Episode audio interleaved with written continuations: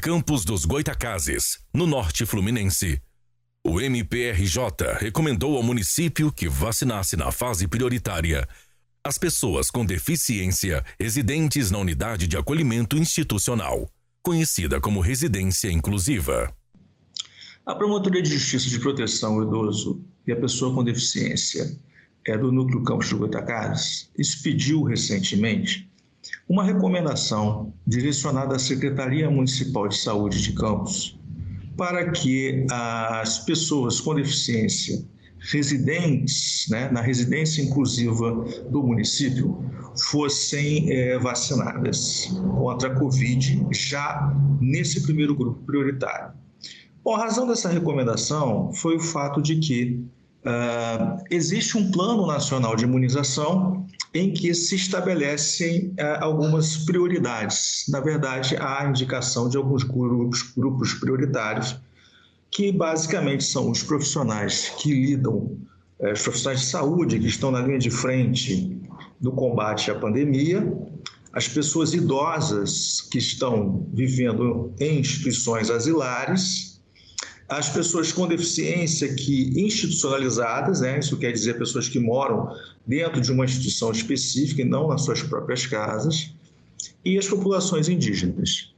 O que o Ministério Público tem feito no estado inteiro é zelar pelo respeito a essa prioridade que foi estabelecida a partir de critérios técnicos inicialmente pelo Ministério da Saúde e que são reproduzidos pela Secretaria Estadual de Saúde, que encaminhou aos municípios essas diretrizes como parâmetros técnicos para que, na aplicação das vacinas, né, cuja quantidade é limitada atualmente, ainda são é, um número muito inferior ao necessário, haja um critério de prioridade. Bom, especificamente em relação a Campos dos Goitacás, foi observado que ah, houve esse respeito em relação a idosos, os profissionais de saúde, porém ah, ah, houve uma espécie de esquecimento ah, com relação a essa população que eh, reside na residência inclusiva que eh, funciona no município. É bom salientar que a residência inclusiva é um equipamento previsto na Lei 13.146 que é conhecida como Estatuto da Pessoa com Deficiência é, e, ou Lei Brasileira de Inclusão da Pessoa com Deficiência. É, esse equipamento, que é da assistência social, ele acolhe é, pessoas com deficiência, adultas, né, maiores de 18 anos, que têm um comprometimento que impede o exercício de sua autonomia e independência. Ou seja, são pessoas com deficiência que tem é, é, um comprometimento que precisa de um apoio uh, e muito grande, na verdade, que a impedem de morar em suas próprias casas. Na maioria desses casos, assim, essas pessoas, elas é, inclusive é, não têm família e por não conseguirem viver sozinhas, são acolhidas nesse equipamento, né? Uh, o campus tem um, uma residência, uma residência inclusiva, muitos dos moradores é, eles advieram a, da área da infância e juventude, né, completaram 18 anos, não tinham para onde ir e foram acolhidos nesse equipamento que é previsto na legislação e visa, sobretudo, dar o apoio que eles necessitam. É, normalmente, equipamentos como esse é, são semelhantes a casas mesmo, a residências, e mantém é, um número reduzido de moradores, em torno de 10 no máximo. É, a gente, é, com essa recomendação, conseguimos promover a vacinação, é bom que se diga, a, o município acatou a recomendação e determinou a vacinação não só dos moradores, como também é, dos funcionários que lá trabalham. Ah, o Ministério Público continua fiscalizando toda essa fase de vacinação, especificamente na área da promotoria do idoso da pessoa com deficiência, são esses segmentos que têm a nossa atenção para que sejam, é, para que tenha seus direitos sejam respeitados ao longo de toda a campanha e estaremos atentos para a segunda fase da vacinação, é, que deverá ocorrer em breve, complementando a imunização desses segmentos. Em Duque de Caxias, na Baixada, O MPRJ obteve liminar na Justiça, determinando que o município respeite os critérios do Plano Nacional de Vacinação, garantindo a segunda dose aos já vacinados na primeira fase. O Ministério Público do Estado do Rio de Janeiro, através da segunda Promotoria de Justiça de Tutela Coletiva da Saúde da Região Metropolitana 1, propôs ação civil pública em face do município de Duque de Caxias em razão da inversão, ou seja, em razão da violação da ordem prioritária que vem sendo estabelecida pelo Plano Nacional de Imunização, pelo Plano de Operacionalização de Vacinação contra a Covid-19. Ocorre que os profissionais de educação, eles foram elencados após os idosos maiores de 60 anos, foram elencados após é, é, maiores de 18 anos institucionalizados é, em residências inclusivas, desde que portadores de deficiências foram é, incluídos também depois da população de rua, ou seja, quem é que corre um risco de morrer caso contraia a Covid? Um idoso de 60 anos ou um idoso de 90 anos? Bom, a ciência diz que entre os idosos de 80 anos, a taxa de letalidade por contágio da Covid, por Covid, é muito mais elevada do que a taxa de letalidade para um idoso de 60 anos.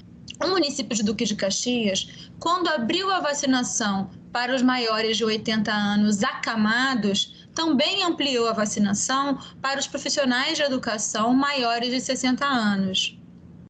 Ocorre que, é, como eu falei aqui agora, o risco muito mais elevado é para o idoso de 80, ainda que não acamado, ou o idoso de 69 ou de 79 anos. Bom, é, justamente por isso, o Ministério Público questionou o município de Caxias e, nesse sentido, foi dada liminar pelo Poder Judiciário para que a campanha de vacinação no município fosse feita em obediência ao Plano Nacional, obedecendo a um critério epidemiológico. Né? Ao mesmo tempo, o Ministério Público também pediu, e isso foi determinado pela liminar, que o município de Caxias reservasse a segunda dose para quem já tomou a primeira dose. É, a liminar foi concedida na quinta-feira.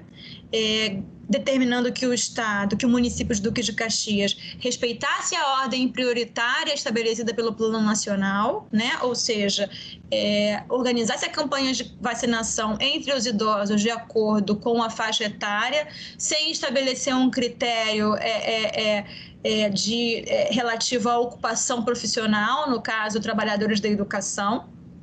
É, e determinou ainda que o município reservasse a segunda dose para todos aqueles que já tomaram a primeira dose, para que eles possam ser imunizados no tempo certo, né? Para que a segunda a dose de reforço seja dada no período determinado pelo, pelo protocolo nacional. O Ministério Público teve que ingressar é, é, com uma ação civil pública para conseguir uma tutela judicial para garantir o direito fundamental é, é, dos idosos, ou seja, para garantir o direito fundamental de um grupo mais vulnerável e um grupo mais vulnerável identificado pela política, não pelo Ministério Público, é o gestor nacional, o gestor estadual e o gestor municipal numa pactuação que determinaram esses critérios de prioridade que estão no plano nacional. O Ministério Público está só, é, é, como é que se diz, usando esse critério que o próprio gestor estabeleceu para tutelar o, o, interesse deste grupo mais vulnerável, que são os idosos, né?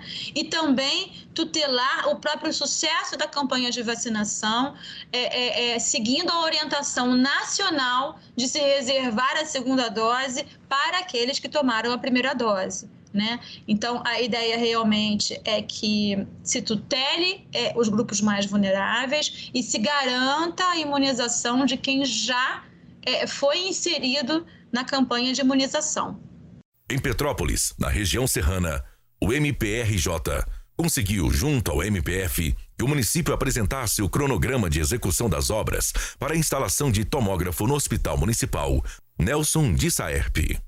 É, esse tomógrafo ele foi adquirido pelo município há um tempo atrás e ele não havia ainda sido instalado porque a sala onde ele vai ficar precisava é, de, de, adequações. Né? E essas obras elas ficaram paralisadas é, durante o ano de 2020, em parte talvez é, devido à pandemia, né, que afetou vários setores administrativos.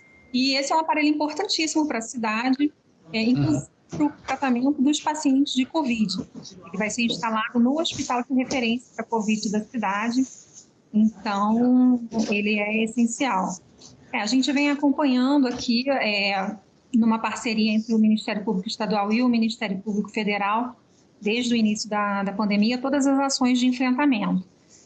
Né? E nesse momento, a gente está numa situação, até hoje, a gente estava numa situação delicada, porque o outro tomógrafo do público da cidade também estava parado por falta de.